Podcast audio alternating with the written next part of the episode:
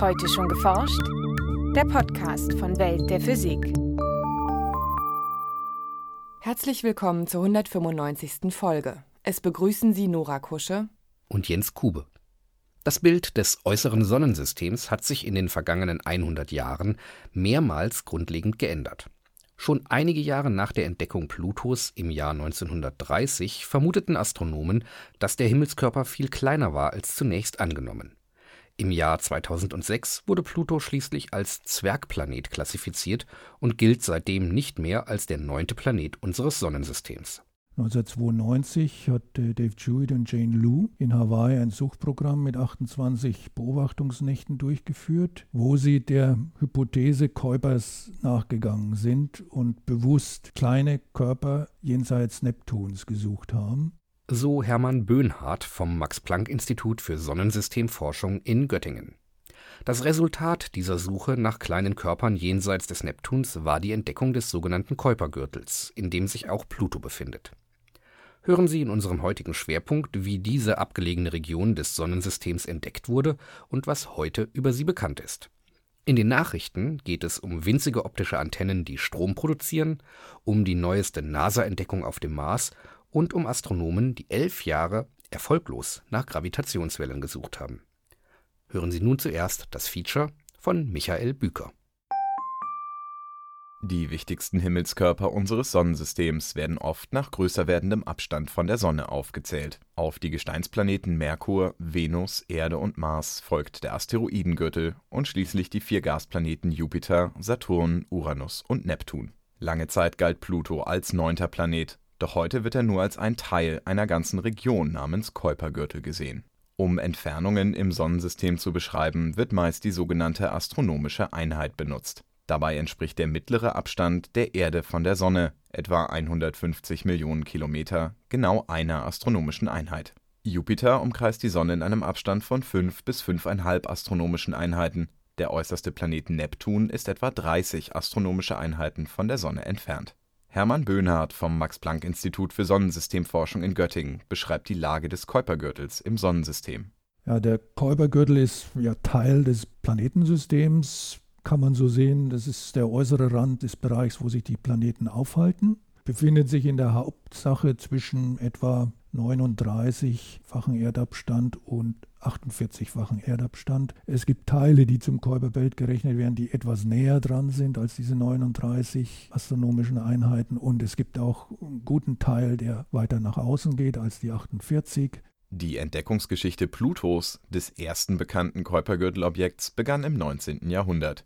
Die Entdeckung des Planeten Neptun, die im Jahr 1846 gelang, war vorhergesagt worden. Aufgrund von Störungen in der Umlaufbahn des knapp 65 Jahre davor entdeckten Uranus war die Position von Neptun erfolgreich vorausberechnet worden. Als dann auch Neptuns Umlaufbahn Auffälligkeiten aufzuwiesen schien, suchten Astronomen nach einem weiteren großen Planeten, der diese erklären könnte. So wurde Pluto bei seiner Entdeckung im Jahr 1930 für einen solchen weiteren großen Planeten gehalten.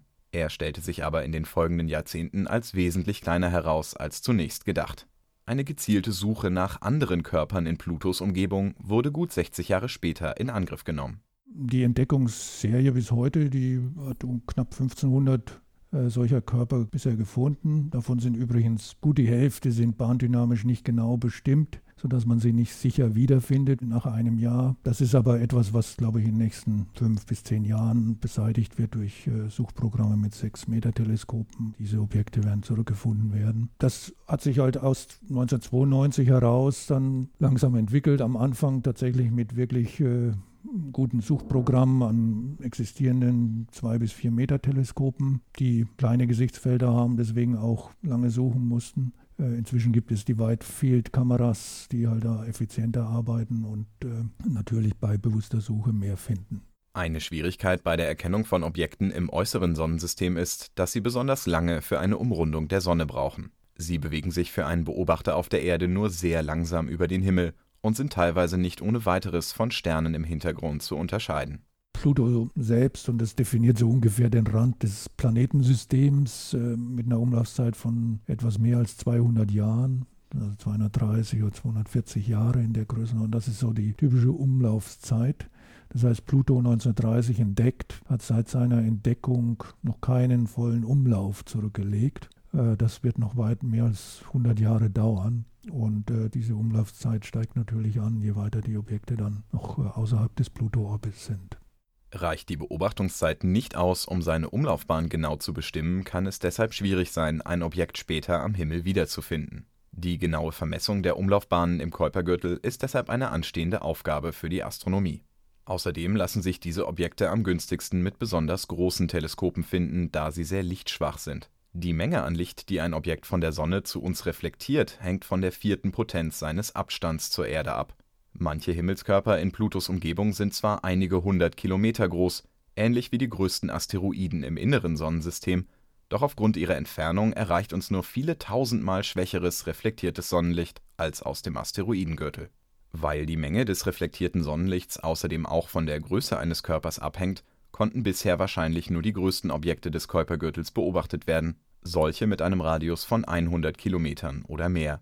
Wie viele Körper es im Kuipergürtel insgesamt gibt, kann deshalb nur geschätzt werden wenn Sie jetzt rechnen, 50 Kilometer Radius, wie viele Objekte könnte es da geben? Das kann man extrapolieren aus der Größenverteilung, die man von den größeren Objekten erkennt. Wenn man annimmt, es setzt sich so vor, dann kommt man so in die Größenordnung von, naja, 300.000, die bis 50 Kilometer existieren, bis 20 Kilometer Radius sind sie bei 3 Millionen in der Größenordnung. Also es steigt sehr schnell an, wobei der Radius natürlich deutlich abnimmt.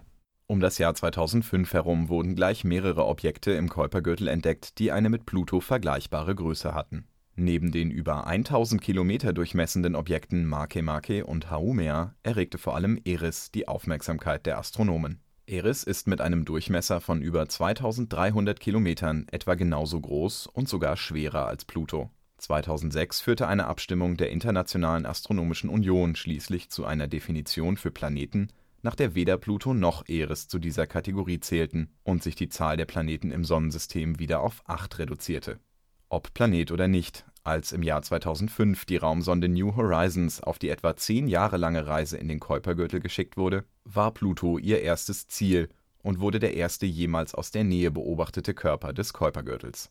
Forscher werten die Daten des Vorbeiflugs vom Juli 2015 aktuell weiter aus. Ich erwarte eigentlich, dass New Horizons ein, ein erstes detaillierteres Bild von einem Zwergplaneten in dieser Umgebung des Kuipergürtels liefert. Pluto ist ja nicht der einzige Vertreter eines Zwergplaneten im Kuipergürtel und man muss natürlich gewisse Charakteristiken als individuell annehmen, aber ich glaube, das wird also das Hauptresultat sein, eine Beschreibung eines Zwergplaneten im äußeren Planetensystem. Gewisse Eigenschaften haben einige der Objekte im Kuipergürtel sogar mit den großen Planeten gemein, etwa dass sie Monde haben.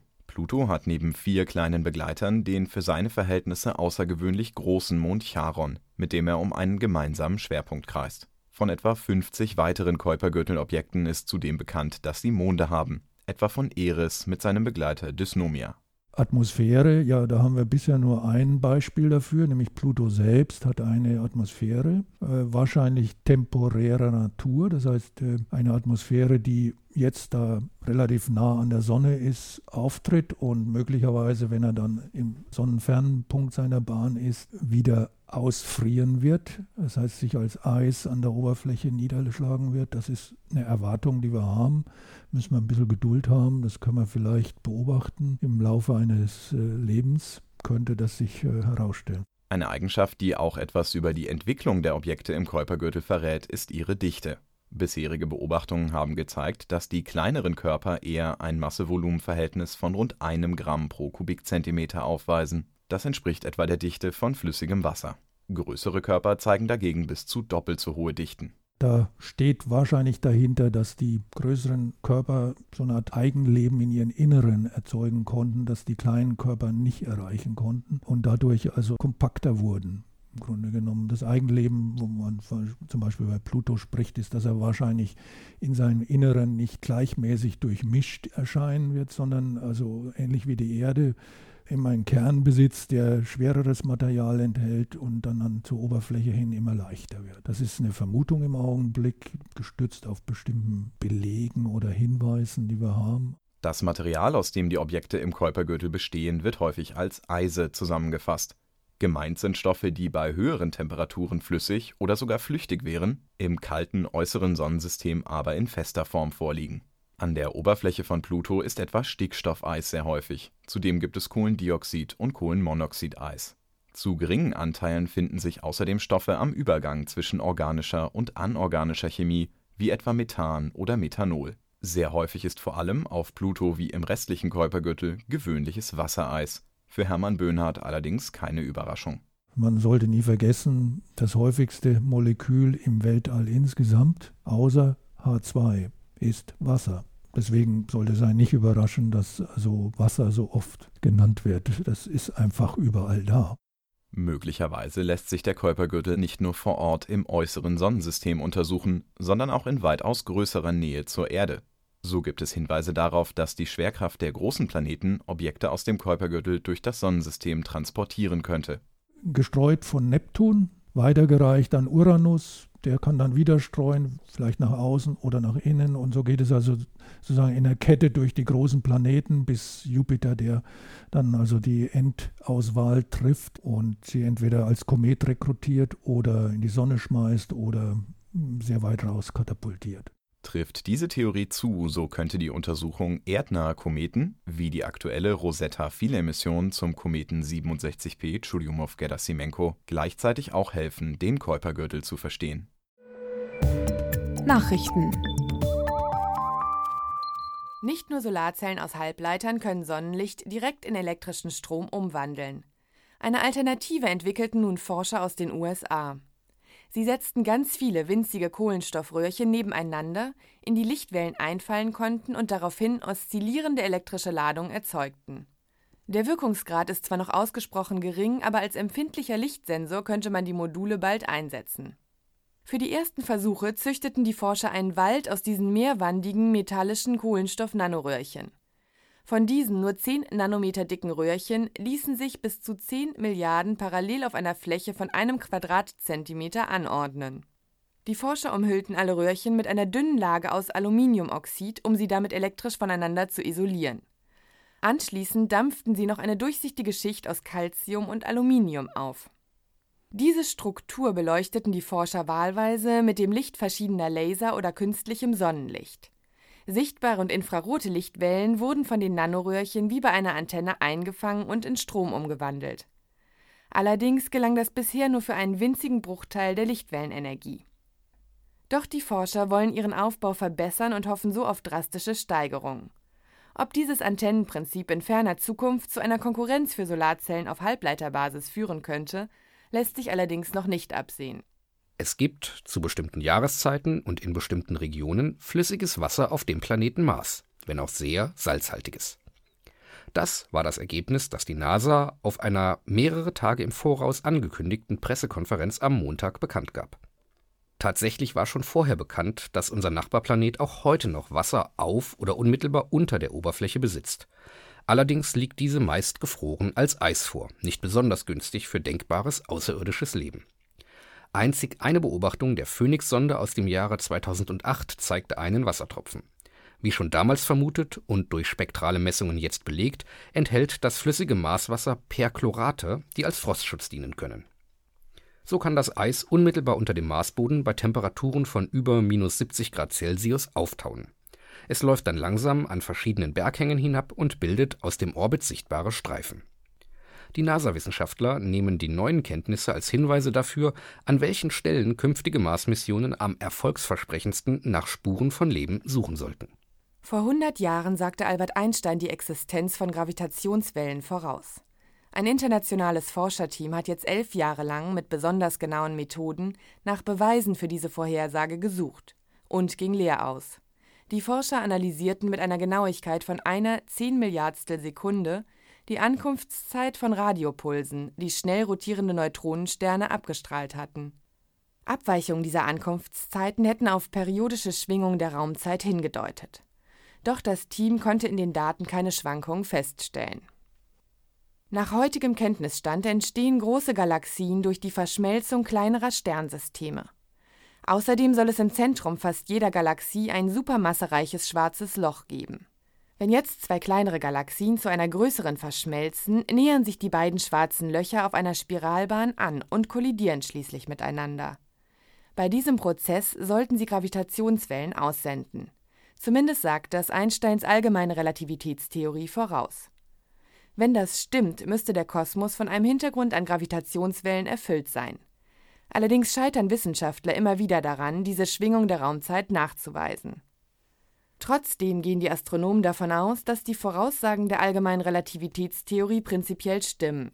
Allerdings müssen eventuell die Modelle für die Entwicklung der Galaxien und schwarzen Löcher noch einmal überarbeitet werden. Das war's für heute. Bleiben Sie wissenschaftlich und laden Sie uns auch nächstes Mal wieder herunter. Welt der Physik wird Ihnen präsentiert vom Bundesministerium für Bildung und Forschung und der Deutschen Physikalischen Gesellschaft.